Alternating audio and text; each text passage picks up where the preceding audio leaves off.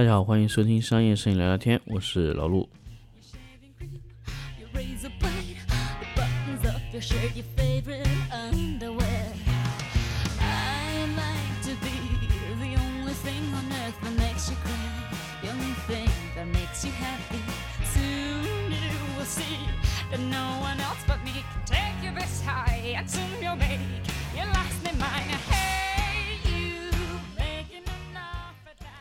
欢迎大家继续收听新的一期商业摄影聊聊天。那么这一期我们来聊一个话题是什么呢？我们来聊一聊向左还是向右曝光。其实这个话题我聊过非常多的次数。那其实为什么现在又要聊这个事情呢？因为确实现在有很多的这种，我发现有很多的新的一些呃教学啊，什么教育的这些平台，对对曝光这个点上面，它做了非常多的一些呃怎么说呢？就是说了做了非常多的一些呃。介绍或者说解释吧，那向右曝光慢慢在行业里面开始流传，说向左曝光是呃不太合理的。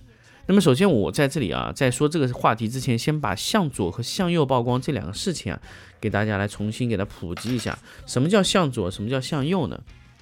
首先来说，向左曝光，也就是指的直方图所有的信息都要靠左侧啊。那么向右曝光呢，就是说在直方图上所有的信息就要靠右啊。那么向左曝光指的是什么意思呢？我们用大白话、用人话说，就是说向左曝光就是欠曝，向右曝光就过曝啊。那么向左曝光的意思呢，就是让整个画面在拍摄的初期的原片的时候，尽量往暗的方向去。那么如果说我在拍摄正常的图片的时候，拍摄的尽量往亮的去，叫向右曝光啊。那么这两种方式各有各的缺点。那么如果你还处于两种方式你都不太了解的情况下，那我非常建议你这个时期还是向左曝光，就欠曝会比较好。我们以前在说什么呢？我们以前在说一点，就是说我们把那个相机啊，去去去，摄影爱好者的时候，我们去拍照的时候。它会尽量倾向于画面欠曝，为什么呢？因为欠曝可以通过 RAW 格式后期拉亮，对吧？我们比如说去拍摄，呃，包括视频也是，我们如果视频是 RAW 格式，我们前期一定会把画面拍拍的欠曝，后期把它拉起来。为什么呢？这个是和 CMOS 这些特性造成的，因为 CMOS 呢，往往它的大动态范围全部存在于暗光部分，它在高光位置的。过曝，呃，这个这个捕获能力就会非常弱。比如说所谓的十二级动态，它可能有八级都是在暗部的，它四级在亮部，它可能认为的它的所谓的这些能力就是这样的。那甚至他们未来有一些有些机子，它可能到三级，下面是五级五对三的，就下面能扛五档，上面能扛三档。那么这种八档类的，那这种就是所谓的这种动态。那么因为相机天生造成了它的这个暗部的细节捕获能力会比高光部分捕获能力会强，所以大量的摄影师他都喜欢往暗部曝。那初期的一些摄影师啊，他几乎都是只选择这一种曝光方式。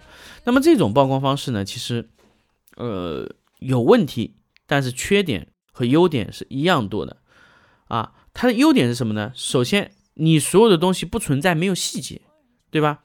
因为你所有的东西都欠曝，所以你的亮部肯定是被捕获到的。但是你的暗部呢，由于它的细节把握能力，它可以提上来非常多啊，这是一点。那么这个就是什么呢？这个就是它的优点。但是它的缺点是什么呢？就是你暗部被拉亮的那部分东西呢，会造成噪点。什么意思呢？因为我们首先来说，噪点是怎么形成的呢？噪点就是你的亮度低于一定的值以后，它就会产生噪点。那比如说一百。它在二十五甚至三十以下会出现噪点。如果本来你这个画面它是三十的，那么由于你拍摄的时候它只有十，你从十提升到三十的时候，这些地方全部会产生噪点。这就是向左曝光，也就是欠曝的最大问题，就是会有很多的噪点。你的暗部提亮以后。那么它对，比如说中间调去提亮，比如说本来是五十提到六十，提到七十，影响不会太大。那正常的现在比较好的一些算法，它就是可以让你在欠曝的时候拉回来是差不多的。我说的差不多，不是一样的意思，就是差不多，看上去是差不多的。但是如果你要让你的画面的这个词这个东西啊本身要有细节，那它就一定要正常的曝光。不然，如果你的东西是通过嵌曝拉回来的，这个时候你再通过色卡去纠正纠正啊，会出现很大的问题啊。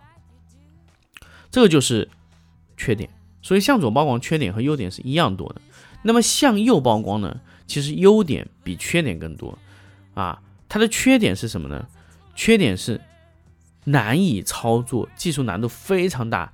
但是它的优点呢是什么呢？它就能利用高光部分的所有的这个这个这个细节，那和暗部的所有的无噪点部分，那么意味着什么呢？比如说，本来你在画面中要显示十的东西，我先把它拍到三十，再压到十，那么十的位置是没有没有噪点的。本来十的位置一定有噪点，但是这样操作是不会有噪点的。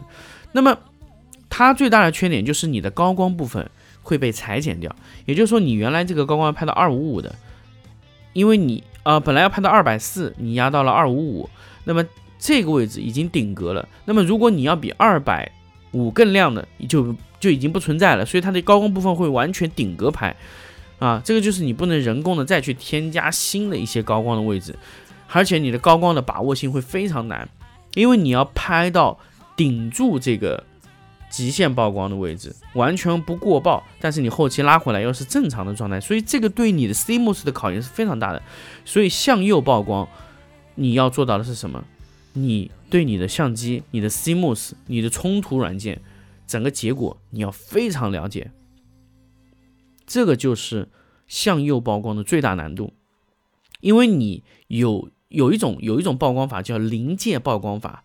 什么叫临界曝光法呢？它曝光在高光快爆了没细节的位置，临界曝光。一般这种我们都需要通过连机拍摄，我们顶格到。顶格到那个位置拍摄以后，然后马上降回到你的正常的状态，所以这就是有个叫配方调色配方，直接套回去。你连机每拍摄一张，都会有一个配方直接往回套，让它降曝。这个就是临界曝光法配合调色的最佳的向右曝光的模式。这个曝光模式呢，其实整体的操作上来说有一定难度，但是它最佳的优点就是我们屏蔽一些噪点问题。那么所以说。呃，我很理解为什么有一些摄影的一些课程里面，他要跟呃他的学员啊，他去强烈的推荐这个叫什么呢？向左曝光，因为向右曝光的难度实在太高了，因为你不知道对方是什么相机，他用过多久，所以向左曝光是最不会出问题，而且最安全的一种曝光方法，这个确实没有问题。但是向右曝光顶格曝光法。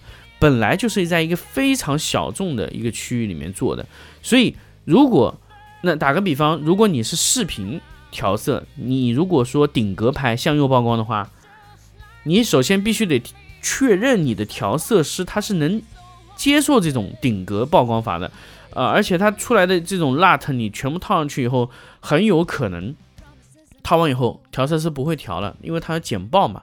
那么如果说这个东西调色师不太了解的话，你的向右曝光法也是有问题的。所以说，如果你要非常保险，而且是在一个陌生的团队里面，我还是不太建议你是向右曝光。如果说你的素材后期冲洗不是你自己来做的话，我建议你还是向左或者说是正常曝光啊。所以有还有一种呢叫精确曝光，因为我就没有说，就是完全就是对方不允许改你的曝光测参数，就是。你拍出来怎么样就是怎么样，就原图冲出来，对方不改曝光值，这叫精确曝光。但精确曝光也说了，它是一种平衡的状态，因为你暗部是没有没有去去去做到位的。那么你正常来说，我们都会以向右曝光，因为冲洗如果是我的话，我的习惯会是向右，那么很少有习惯是向左。那么如果说我在外部，比如说我在外侧，嗯，外部拍摄的话，比如说我没有联机电脑。我也没有没有那种什么可以回看的一个非常准确的监视设备，那我还是选择向左一点点，那么还是尽量靠近精确曝光，然后向左一点点，这样不会出问题，这是最安全的。如果你有连机的，那我一般都会倾向于向右曝啊。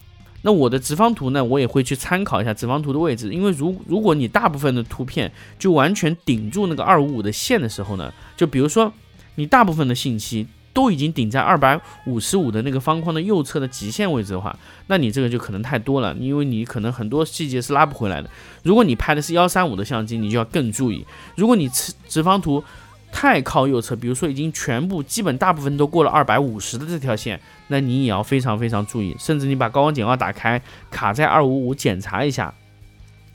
所以幺三五的相机如果没有连机拍摄，我是强烈不建议向右的，因为幺三五的相机难度是非常大的。但是如果你是幺二零的相机，我非常建议你向右抱，比如说你有菲斯啊、哈苏啊。甚至 Fuji camera 这些富士的这种这种中画幅，我都建议你向右一点点，只是向右的程度不一样。我用菲斯，我会向右很多，就几乎快贴到二五五的线，我都可以玩，因为菲斯它会拿回来非常多啊。呃，哈苏呢，其实我没有怎么用过，但是它我觉得它跟菲斯的性能应该不会差距特别多啊，除了差异地啊。那如果正规的那种。呃，二十万开外的这种哈苏，基本上你顶着拍也没有什么大问题。但是如果你是 Fuji 的话，那你就不能这么玩，你也只能卡到二五五的线。如果你贴过二五五，它也会非常危险，因为富士的数呃，它那个 CMOS 它的扛高光能力也是非常弱的。呃，它会比幺三五强很多，但是比真正的幺二零还是有一个很大差距。所以富士的相机你可以买，是一个非常优秀的一个。优秀性价比的一个相相机啊，但是如果你买来以后你觉得它是无敌的，那我觉得这个这个就有很大的错误。就是说富士这个产品，你买回来你一定要悠着点用，因为它有性能，它性能也不错，但是它达不到真正的幺二零的性能啊。不是说它不是幺二零，它是达不到真正幺二零的那个性能，但是它比幺三五可强太多了。那富士的相机呢？所以你们在去选择它的时候，你就要。有指向性或者有选择性的去使用这个产品啊，整个产品使用起来呢还不错，但是你和菲斯这种去顶那是可能比不上的。所以这个就是说，你如果有一台中画幅相机，我还是尽量倾向于向右曝光，不管你是在室内还是室外，因为它的向右扛扛高光能力实在是太强了。所以我觉得你们完全可以看直方图的二五五去选择。如果你不要，那当然你直方图不能完全顶着一条线，顶着一条线的话就会很麻烦。就比如说。你直方图本来是有一个顺序的一个波形，结果你整个波形一半被切掉了，那这种图片一定是有问题的。不管你是菲斯也好，富士也好，哈苏也好，拿回家绝对都是懵逼啊！那你必须让高光部分还是有正常的一条曲线的这种弧线的这种造型的。如果你整个都顶住的话，很危险。除非你的图片有很多地方它是这样的亮度，所以你你可以判定那个位置是没问题。而且菲斯它在后背上是可以设置你在多少地方显示二五五的，你可以显示二五零过曝。那么如果很多在二五零的位位置的话，你就要自己的去决定你到底要不要保留那些细节。那这个就是向右曝光的一个关键的一个操作啊。那我说了很多的关于向左和向右曝光。那所以，我我也是这么建议啊，因为很多，我记得线下包括一些微信上一些朋友问我，到底是向左还是向右曝光？很简单，看你现在的阶段，就是如果你的能力现在已经可以支撑向左或者向右的选择，那我尽量倾向于你向右报啊，包括你有一个准确的监视设备。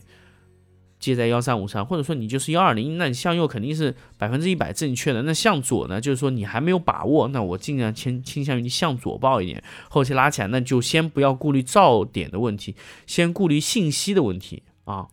那如果你信息对你来说已经不是问题的时候，那我觉得噪点可能对你来说是很大问题。所以我们一个一个来解决问题，先解决信息把握的能力，那也就是说你不要过曝，弄到没有细节。第二个呢，就是我们来解决噪点的问题，就是说顶住过曝的地方，然后再通过提升它暗部的东西，让它的噪点消失掉一部分。啊，还有一种方式去噪点的方式呢，就是说什么呢？本来你是一亿像素，你把它瞬间不是裁成几千万啊，是直接把图片缩小成几千万，它就可以消除像素，因为像素它存在的是。亿级的单位，那如果你说到五千万，它像素很多就不存在了，因为它的像素是在点位中存在，而不是分布在每一个位置。但是你一旦压缩以后，像素自动会通过这种裁切的这种方式，它会去掉非常多的噪点啊。那么这个就是什么呢？这个就是所谓什么叫超采得到的一些视频啊，比如说你 4K 采样，然后最后你输出是个 1080P 的呃文件，那你的你的噪点就会小很多。就是说你你的 CMOS 以 4K 的方式去记录，然后呢，它导出的时候 1080P 自动很多的噪点就被压缩掉了，根本就不会存在。那当然它不是一种压缩的原理，它就是通过去掉这个去掉这个点去掉那个点来得到的一种。幺零八零 P 的呃视频，那么这种呢，就是在视频里面，他们有特殊的算法，可以让这个噪点消失掉，它就去掉这一部分的像素嘛，去掉那一部分像素来得到一个幺零八零 P。其实超采就是这样的原理。那么如果你是图片，也同样可以使用这个逻辑，就比如说你一千万的像素直接缩小成五百万。那么你有很多的噪点自然都被消失了，当然你消失的还有一部分真实像素。那么当然那些如果对你来说五百万是够用的情况下，你可以用这种方式去降噪。啊，我从从来不不喜欢你们所谓的用什么降噪软件啊这种去，这种非常糟糕。我非常非常喜欢的就是直接缩小图片来降噪。啊，因为如果你真的用不了那么大的图片，那你完全可以把图片缩小了降噪，这种就看不见，它可以去掉一部分像素。好，这个就是我今天想跟大家分享的关于向左还是向右曝光。那么内容中呢，其实穿插了很多一些小细节，当然你们也可以自己考虑会不会去使用这些小技巧啊。那么我们下期呢聊一个影棚管理的话题，我们这期就到这里，我们下期再见。